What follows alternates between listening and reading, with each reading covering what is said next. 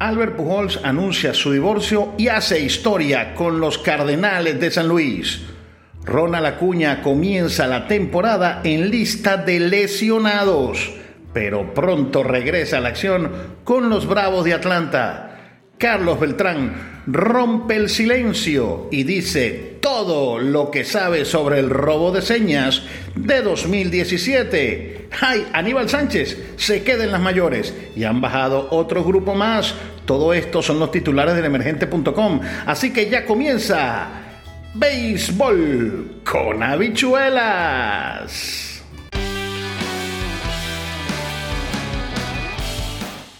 Y este es tu podcast, Béisbol con habichuelas. Noticias, entrevistas, comentarios y todo lo que necesitas saber del rey de los deportes. Siéntate y disfruta ya de tu ración de Béisbol con habichuelas.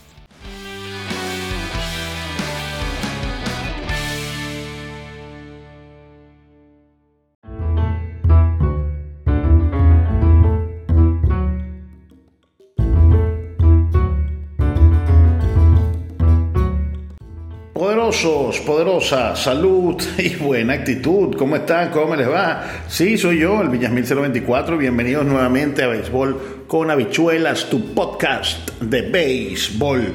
Oficialmente a lista de lesionados, todo el mundo estaba esperando que Ronald Acuña eh, jugara en el mes de abril, sobre todo la gente que tiene los equipos de fantasy, pero era de esperarse. El jardinero estrella de los Bravos de Atlanta fue colocado el 4 de abril, el lunes 4 de abril, de manera oficial en lista de lesionados por 10 días. ¿Por qué? Se preguntará mucha gente. ¿Por qué suelen estas cosas? Él pasará las primeras tres semanas de la temporada completando su proceso de recuperación luego de haber sufrido un, una rotura del tendón eh, cruzado anterior el pasado 10 de julio de 2021 en el tendón en la rodilla. Esto hizo posible, eh, esto requirió una cirugía como siempre se hace para poderlo, para poder eh, unir los ligamentos, todas estas cosas, y se espera que sea activado durante la primera semana de mayo. Durante el sprint training no ha jugado ningún compromiso, no ha hecho ningún juego, ha estado sin embargo corriendo. Hemos visto videos de Ronald Acuña corriendo, robando base, bateando en las prácticas. Porque lo que se quiere es que él termine de fortalecer toda la rodilla, todas las articulaciones estén bien y que pueda volver a tener su ritmo normal. Pero claro, él va a ir retomando la acción poco a poco. Primero va a ser designado, ¿ok? Luego será utilizado como jardinero, luego será utilizado otra vez como designado y así va hasta que esté al 100%. Para nadie es un secreto que Ronald Acuña, quien estuvo 81 juegos exactamente el año pasado, es una pieza clave para los Bravos de Atlanta. Si bien es cierto, no estuvo en la Serie Mundial, le sale su anillo porque jugó la mitad de los partidos por lo menos, pero Ronald Acuña es una de las piezas más importantes, eh, es, es parte del tinglado fundamental que va a tener el manager Brian Snitker para tratar de repetir en la Liga Nacional como los campeones absolutos del viejo circuito. En otras palabras, puede que Acuña juegue en los jardines un día, funja como designado al día siguiente y luego dispute algunos juegos más como guardabosque. De esta manera, el venezolano de 24 años tendrá la oportunidad de ir aumentando su fortaleza y su resistencia. Para mí lo de Acuña fue una, una lástima para el béisbol eh, tengo un podcast que lo puedes ver en nuestra parrilla de programación, en nuestros programas. Tenemos el podcast de Acuña, se llama así, lo de Acuña es una lástima para el béisbol, porque cuando estaba en el tope de sus condiciones, eh, se lesionó de una manera absurda. A mi modo de ver, de una manera absurda, pero es su manera de jugar. Acuña tiene el defecto de que le pone, está jugando al 100% en todos los juegos. Y lo he dicho en varias ocasiones, ¿eh? lo he dicho en varias ocasiones y lo sostengo. Lo sostengo de manera categórica. Si bien es cierto que a ti te pagan un salario para jugar y tienes que jugar al 100%, al máximo de intensidad, hay ocasiones en las que no vale la pena que tú estés arriesgando tu físico y puedas comprometer tu carrera inclusive, porque esa lesión de, de Acuña no es una lesión fácil, es una lesión muy difícil, una lesión donde el, el ligamento cruzado anterior se te desgarra y quedas sin movilidad, o sea, la, la rodilla no se sustenta y se te va a cada rato. Entonces, he consultado con tres, con, sí, con tres cirujanos eh, ortopédicos de rodilla y me dicen que eso es, en estos momentos, se considera de rutina, pero que, o sea, de rutina de alto riesgo, pero de rutina si, si estás especializado en eso. Es decir, no es una especialización fácil. Entonces, Ronald Acuña tienen que llevarlo poco a poco. Por supuesto, el tener a un pelotero como Acuña en la lista de lesionados por 10 días, le permitirá al manager Brian Snitker colocar a otro pelotero en el roster. Recuérdense que son 28 que van a estar dos peloteros más adicionales durante el mes de abril debido a lo corto del sprint training, ya que se, se hizo, se dio humo blanco a mediados de marzo, en el nuevo contrato colectivo, dentro de cinco años, veremos cómo será la negociación, pero falta mucho para eso. Habrá un lustro de paz entre dueños y, peloteros. Así que Ronald Acuña a lista de lesionados, pero con la esperanza, pues, que tenemos en todo el béisbol, como también tenemos la esperanza de, Tatis, de Juan Soto, de todos esos jóvenes. como estoy hablando de memoria, vémelo diciendo en los comentarios, explícamelo ahí en la comunidad de Twitter. Ya tenemos una comunidad que se llama Béisbol con habichuelas, precisamente ya en Twitter tenemos béisbol con habichuelas, así que pon tu, tu hashtag béisbol con habichuelas para invitarte y para que empecemos a tener y a contagiarnos con esta fiebre tan sabrosa, la fiebre del béisbol. Ronald Acuña, oficial en lista de lesionados. Dímelo, Santos Peralta.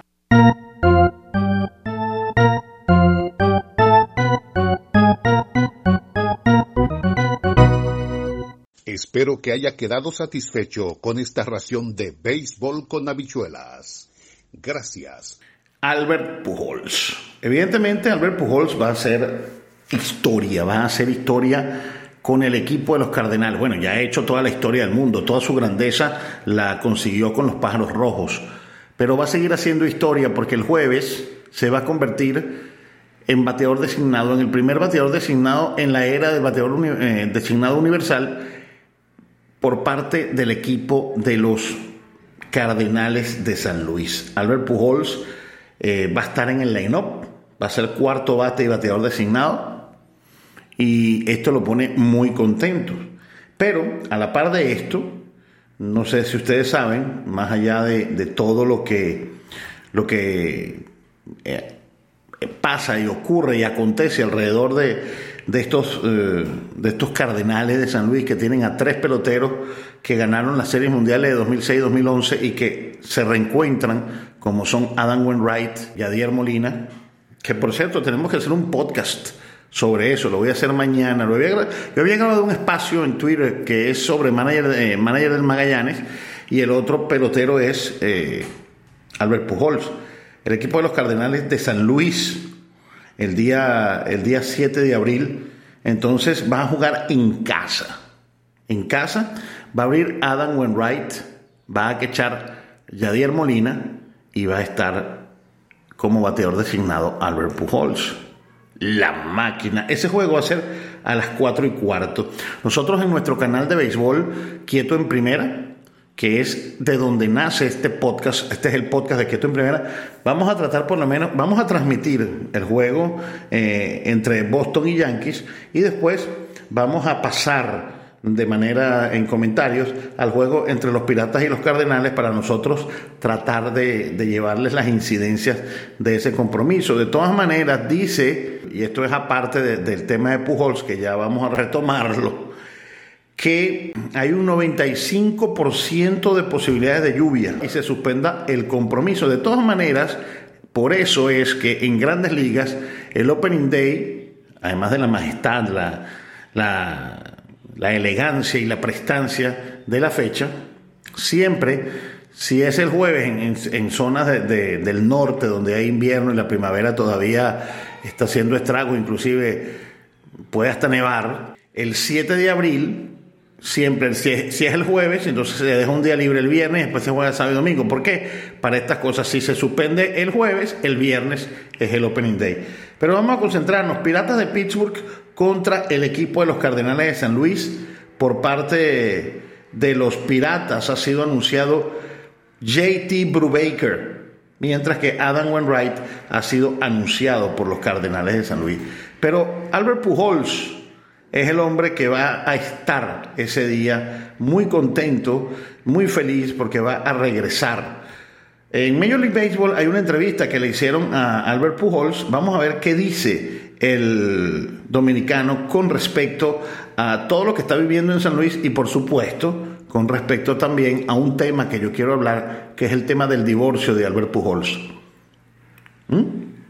Eso, eso es un tema que vamos a conversar en el podcast de hoy y él mismo va a dar la respuesta, ustedes van a ver. Vamos a poner entonces Albert Pujols aquí en Quieto en primera la fiebre del béisbol, cortesía, un, audio cortesía de, mayor, de lasmayores.com. De verdad que súper contento, tú sabes, de una oportunidad que Dios me ha dado de terminar mi carrera aquí, donde todo lo comencé, eh, con mi hermanito Yariel Molina, Wainwright, gente, tú sabes que comenzamos y tuvimos tremendo éxito, anillo de serie mundial y una bonita memoria, así que de verdad que le doy gracias a la oficina, a Mr. De por darme esta oportunidad, amor, de una vez más estar aquí y tratar de hacer lo mejor que yo pueda para ayudar a esta organización a ganar. Ese es mi enfoque. Claro, yo creo que tú sabes, uno como veterano ya nosotros sabemos cómo bloquear todas esas cosas. Ya la distracción y todo eso, eso uno lo pone aparte. Nosotros nos tenemos que enfocar eh, en tratar de ganar, porque para nosotros al final, en, octubre, tratar de traer un campeonato a la ciudad de San Luis una vez más, para nosotros se va a sentir mejor que más celebrar nuestro último año, ¿no? Tú sabes, estamos contentos por eso que estamos juntos y si es, mi último año, no sé si es el último año de Yari o el último año de Wenra, pero yo sé que es mi último año, yo lo voy a disfrutar, yo lo voy a gozar, pero al mismo tiempo, nada de eso eh, va a bloquear el trabajo y la dedicación que yo le pongo tú, al béisbol y tratar de jugar cada vez que estoy en el terreno, hacer lo mejor que pueda para ayudar al equipo a ganar. Y cuando no estoy jugando, tratar de ser el mejor cheerleader en el logout. Y recuérdate que estos jóvenes son el futuro de esta organización, así que yo creo que mi trabajo es también ayudarlo a ellos a, que aprendan el béisbol, tú sabes, para que tengan un buen éxito. Mientras, mientras más jóvenes ellos están y puedan aprender, más éxito van a tener. Claro que sí, tú sabes, esta organización y tú ha seguido esta organización por muchos años. La fanaticada, la mejor fanaticada que hay en el béisbol. La organización, una de las mejores organizaciones que hay en el béisbol. Por eso tienen los campeonatos que tienen a través de los Yankees. Tú sabes la historia. No es porque ah, son los Cardenales ya. Eh, nosotros somos los Yankees de la Liga Nacional. Tú sabes. Por eso es que todo el mundo trata a los Cardenales. Siempre nos tienen odio, siempre este, siempre lo otro. Pero es como sabemos, como nos han enseñado a jugar el Carlos Way, como tú lo dices. Esos son peloteros, tú sabes, como Stan Musial, Bob Gibson, Luke Brock, Ray Shannon. Eh, puedo nombrar todos esos Hall of Fame. Ellos abrieron esa puerta para nosotros, para nosotros seguir ese paso, el Carlos Way. Así que tener una oportunidad una vez más de estar aquí, un tremendo equipo, mucho mucho talento y tener la oportunidad de tener un equipo que puede ganar un campeonato, para mí es verdad que que más que, orgulloso y, gracias a Dios le doy por esta, por esta bendición que me ha dado. Gracias a la gente de Major League Baseball. Ya lo escucharon. Eh, el protagonista habla, pero sobre su divorcio sacó en Twitter, eh, sacó en, un comunicado en su cuenta de Instagram de que por favor, esta no es una decisión que la tomó de la noche a la mañana. Él tiene 22 años de casado con su con Didri, su esposa, hasta ahora, y cinco hijos. Dice, soy un devoto, un devoto creyente, él es protestante y es creyente, muy creyente, y se toma muy en serio su religión, cosa que, que lo, lo hace una persona muy virtuosa en ese sentido. No me voy a meter en, cuestiones morales aquí. Y él dice que bueno, que quiere privacidad, que él y sus cinco hijos y, su, su esposa hasta este momento eh, quieren privacidad. De eso se refería cuando dice que esos factores externos es lo aísla y va a jugar pelota y ya tiene la experiencia para hacerlo. Entonces, la otra pregunta es, ¿interesa o no interesa el divorcio de Albert Pujols a la gente del béisbol. Mucha gente decía, bueno, pero esa es su vida privada. Sí, pero la vida privada muchas veces afecta el rendimiento de un pelotero. Por supuesto que una figura pública tiene vida privada, pero además esa noticia la dio él mismo y Bob Nightingale la replicó y se hizo eco en el mundo del béisbol, por supuesto. No podemos caer en un chisme en los dimes y diretes, pero tampoco se puede caer, y esto, yo no voy a hablar del plano moral de Albert Pujols, ni me interesa este, qué pasó. Lo cierto del caso es que la noticia del divorcio de Albert Pujols es noticia, y es noticia en tanto y en cuanto está preparándose para una temporada y eso, esas decisiones personales siempre afectan de una manera u otra, positiva o negativamente, mucho o poco, grande o pequeño, pero siempre afecta. Y no podemos caer en esa disyuntiva, en esa eh, diatriba de que no, de que eh, a, mí nada más me interesan las noticias de béisbol. No, eso es una noticia relacionada con el béisbol porque Albert Pujols es un personaje de béisbol. Así que bueno, ojalá salga muy bien. Nosotros ya saben que en este podcast no vamos a hablar absolutamente nada de eso, a menos que sea algo que, pueda impedir eh, que Pujol siga jugando béisbol, que haya alguna denuncia falsa y, la ley pues ahí está ahora fíjense lo de Trevor Bauer etcétera etcétera cosa que no creo que vaya a suceder y mucho menos con una figura del, tamaño de Pujols para el béisbol. Así que bueno, ese era un tema que quería tratar someramente, por encimita, así como, como pitcher relevista que mira esos layos hacia la primera y después hace el, lanzamiento de la goma. Eso es lo que yo quería tratar. Lo cierto el caso es que vamos a disfrutar, de verdad, vamos a disfrutar. Yo disfruté el último honrón, el honrón de Albert Pujols aquí en Lidón. Eh, fui a ese juego, lo, lo disfruté. Es más, creo que hice un podcast al respecto porque me sentí un hombre afortunado ese día. En el último día que Albert Pujol jugó aquí con los Leones del Escogido, me sentí afortunado porque se fue para la calle y yo lo viví y yo vi ese honrón. Entonces, estamos viviendo momentos mm, de gloria, estamos viviendo momentos históricos. Eh, faltan tres, eh, tres, dobles a Miguel Cabrera para los, 200, los 600 dobles, le faltan 16 hits para los 3000. El, Albert Pujol eh, va a buscar su honrón 700, le faltan 21, creo que no lo va a lograr, pero el hombre está concentrado. Viene, va a venir nuevamente Ronald Acuña, o sea, vienen momentos importantes en el béisbol, pero tenía que hablar sobre el divorcio de Albert Pujols porque es un tema que quizá usted me quería preguntar y quiero zanjar esa diferencia y quiero, quiero cerrar este tema de Albert Pujols aquí en este podcast, pero por supuesto lo tenía que mencionar. Y este es tu podcast Béisbol con habichuelas. Dímelo, Santos Peralta. Espero que haya quedado satisfecho con esta ración de béisbol con habichuelas. Gracias. Nos vemos en el próximo podcast. Y sí, yo estaba revisando Twitter ayer a las once y media, doce de la noche, sobre todo para colocar noticias o comentarios en nuestra comunidad de Twitter, Béisbol con Habichuelas, y veo un tweet de Johnny Cueto himself, del propio Johnny Cueto. Sí, señor, Johnny Cueto, ese pitcher. Wasn't a lot of height to that pop up either. No. Got it. That might have been the slider from Cueto, his first career relief inning. Eso fue cuando relevó eh, contra los Diamondbacks de Arizona en, el, en, un, en, un, juego de la temporada regular. ¿Y qué sucede? Es que Johnny Cueto, ese mismo pelotero, ese mismo lanzador que tuvo récord mm, brillante de 18 ganados, 5 perdidos, 2.79 de efectividad en 2016, en su primer año de 6 eh, temporadas y 130 millones de dólares con los gigantes, de ahí en adelante se lesionó y no pudo demostrar, pero está allí latente. Ahora tiene 36 años y acaba de firmar un pacto de ligas menores con los Medias Blancas de Chicago. dice el periodista Andrew Simon, según varios informes, pero en la cuenta personal tanto de Twitter como de Instagram del propio Johnny Cueto, ya él dice que es un hecho, así que vamos a darlo como confirmado. Eh, entre las cosas de, de, Cueto tenemos una Tomillón, apenas hizo 13 aperturas entre 2018 y 2019 y en los últimos 5 años de, de, contrato de San Francisco tuvo marca 21 y 22 con promedio de carreras limpias de 4.38 y una efectividad ajustada de 95, es decir, estuvo 5 puntos por debajo del promedio de la liga.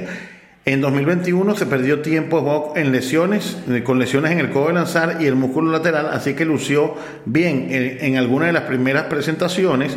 En 114.2 entradas tuvo efectividad de 4.08, 98 ponches y 30 bases por bola. Sin embargo, ahí sigue, ahí sigue su recta, ahí sigue su recta de 91.8 millas por hora y sigue con sus cuatro lanzamientos, recta, cambio, slider y sinker más su estilo único de movimientos en su entrega de la bola al plato, Cueto busca mantener fuera de paso a los lanzadores. Mi opinión, creo que lo van a dejar que se que, esté en lo que se llama el extended sprint training, el sprint training entendido, quizá lo bajen dos o tres salidas a ligas menores y después según el rendimiento que vaya a tener el equipo de los cachorros de los medias blancas de Chicago, ¿verdad?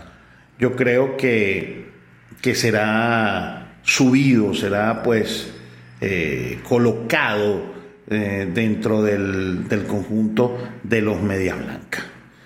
Creo que cuando cualquier joven, cualquier eh, muchacho esté mal, yo creo que es, como un as bajo la manga, ¿no? Es como, como un as bajo la manga que va a tener ahí siempre en la organización. Vamos a esperar que a Johnny Cueto le vaya muy bien. Y también leemos, y esto es bien bonito, una información de Eloy Jiménez. Mm, dice, soy el mismo de antes. Y dice en, una, en un trabajo de Scott Merkin de MLB.com, hubo algo diferente acerca de la temporada de 2001 para el, jardinero Eloy Jiménez y fue más allá de la ruptura del tendón pectoral izquierdo que sufrió al final de los entrenamientos primaverales. Dice, no gocé el año pasado. Entonces, este año es diferente, es un año diferente. Jiménez, de 25 años, el año pasado, recuerden que batió apenas 2.49, 3.03 de OVP, 4.37 de slugging, tras llevarse el, el bate de plata en la acortada campaña de 2020. Esos números del 2021 incluyeron un septiembre y octubre difíciles, meses en los que batió 2.13, 2.89 y 3.19. Sin embargo, ahora dice que se siente bien, que está excelente. Cuando estás rehabilitándote por casi toda la temporada, cuando regresas quieres hacer las cosas demasiado bien y te pones mucha presión. Creo que eso fue lo que me sucedió el año pasado. Traté de hacer más de la cuenta y estaba más enfocado en hacer las cosas demasiado bien que en disfrutar lo que hacía. Y esto me hace recordar un, una, una frase que un día me dijo el presidente de la Liga Venezolana de Béisbol Profesional. En aquel momento eso me quedó grabado. Lo perfecto es enemigo de lo bueno. ¿Y por qué? Porque si te esmeras en hacerlo bien, lo vas a hacer perfecto, pero si te esmeras o tratas de hacerlo perfecto, créeme, créeme de verdad que pueden salir mal muchas cosas. Y llegaron las noticias, llegaron las noticias del emergente.com, tu punto de encuentro del béisbol latinoamericano. Voy a ir someramente para que vayas allí. De todas maneras, te voy a dejar el link con las noticias. 13 dominicanos bajados a las ligas menores 48 horas antes del, liga, del día inaugural, entre los nombres conocidos y que la gente sigue con fruición y pasión aquí en Lidom, en República Dominicana, está Franchi Cordero, Pablo Reyes, David García, Luis Gil y Anderson Severino, entre otros. Mientras que dentro de lo que, se, lo que respecta a los venezolanos, Recuérdense que el emergente es el punto de encuentro del béisbol latinoamericano y hay noticias de todo el país. Hay un total de 79, de 73 venezolanos han sido bajados y uno ha quedado y uno más ha quedado en libertad. Y también tenemos una noticia muy importante que es San Francisco contrata a Carlos Mauricio Ramírez. Toma, papá. Para sus transmisiones en inglés en los prejuegos y va a ser el primer venezolano que lo hace. De verdad, verdad, que lo hace como antesalista en, la antesala de los juegos en, la Bahía. Así que un gran abrazo para ese profesional que tuve la oportunidad de conocer y compartir con él. Toma, papá. Tenemos aquí una importante noticia, Gerardo Parra y otros tres venezolanos también comenzarán en las menores. Pronto subirá Carlos eh, Gerardo Parra y Carlos Beltrán rompe el silencio sobre el escándalo de los Astros de Houston y dice, pasamos la raya. En la resolución que Rob Manfred emitió hace dos años, después de estallar uno de los más grandes escándalos en la historia de las grandes ligas, hubo penalidades para los responsables. El comisionado de las grandes ligas tampoco hizo señalamientos individuales entre los peloteros involucrados, pero hubo una excepción. El boricua Carlos Beltrán fue acusado directamente por el directivo como uno de los arquitectos detrás del episodio de los Astros de Houston de 2017. El puertorriqueño quedó como uno de los máximos responsables junto a su compatriota Alex Cora, quien es el actual piloto de los Medias Rojas de Boston. Era entonces el coach de banca del elenco que ganó la Serie Mundial en aquella contienda. Entonces, importante lo que dice Carlos eh, Beltrán. this is the first time you've you've actually spoken about this. First time. What did you guys do? I mean, what exactly happened? Esta es la primera vez que, hablas de, uh, de, esto. Sí, es la primera vez. ¿Qué hicieron exactamente? Bien, Michael, cuando los equipos venían a nuestro estadio, sabíamos que en esos equipos pasaba algo. Entonces nosotros decidimos hacer lo mismo y creamos lo que creamos.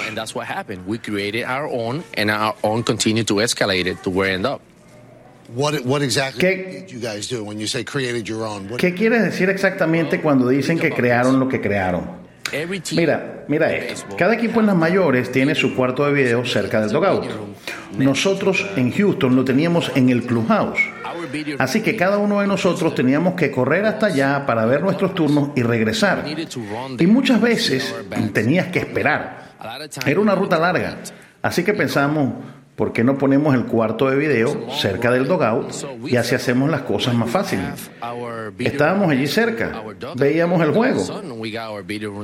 Entonces, ustedes lo veían en tiempo real. Bueno, sí, al principio lo veíamos, veíamos el juego solamente, pero comenzamos a percatarnos de que podíamos ver los picheos y a los catchers y eso utilizarlo a nuestro favor. Pero no sentíamos en ese momento que estábamos haciendo algo malo.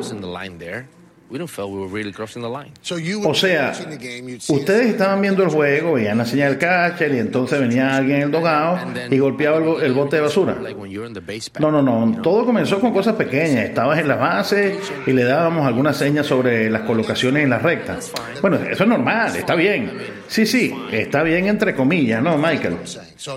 Digo, digo que está bien porque lo hacían desde el terreno de juego, como todo el mundo. Ahora, ustedes cruzaron la línea cuando comenzaron a utilizar la parte electrónica. Mira, yo no sé a estas alturas, no sé si es correcto o no. En ese momento yo pensaba que sí. En aquellos momentos pensábamos que tenía que ser más eficientes e inteligentes que todos los demás. Ese era nuestro pensamiento. Oye, pero el comisionado en septiembre tuvo que enviar a alguien y decir, esto tiene que pararse. Pero alguien en la oficina dijo que se detuvieran. No, no. No, no, negativo. ¿Y en la oficina sabían qué estaba pasando? Bueno, si ellos recibieron la correspondencia del comisionado, claro que debían saberlo. Uh, pero ellos nunca nos dijeron nada. Nadie nos dijo nada, absolutamente nada. Hubiera deseado que alguien nos dijera algo. Hay personas que me preguntan, ¿por qué no se detuvieron? Y yo les digo, no me detuve al igual que nadie se detuvo. Eso estaba funcionando porque, si estaba funcionando, ¿por qué lo íbamos a detener? Si las organizaciones nos hubieran hubiera dicho algo, nos hubiéramos parado, así de sencillo. ¿Accediste a cooperar cuando el comisionado te pidió que cooperaras? 100%. Lo que me molesta de todo esto es que cuando yo me senté enfrente de ellos me dijeron, no vamos a tomar represalias contra ningún pelotero. Vamos a ir contra la oficina, el personal de, el personal de oficina y la organización. Pero fui el único mencionado en el informe. Todo el mundo tuvo inmunidad excepto Carlos Beltrán. No lo entiendo. Field personnel, front office, and organization. And the fact that I'm the only player named in that report. So how you how you know how that happened? Like that's the part I don't understand. Everyone gets immunity except Carlos Beltran. Right. I don't get it. Y esto ha sido todo por hoy en nuestro podcast Béisbol con habichuelas. Recuerda el Villasmil 024 en todas nuestras redes sociales. Suscríbete al canal de YouTube Quieto en Primera, de donde es este podcast, para que estés al día con la temporada de béisbol en Twitch, en YouNow y en eh, Quieto en Primera vamos a transmitir todos los días juegos de béisbol comentados en imágenes para no romper las reglas de derecho de autor y de copyright de Major League Baseball. Espero que hayas disfrutado esta ración de béisbol con habichuelas. Listo, se acabó el juego y buen provecho. Llévatela, Bertorelli. Y este fue tu podcast Béisbol con habichuelas.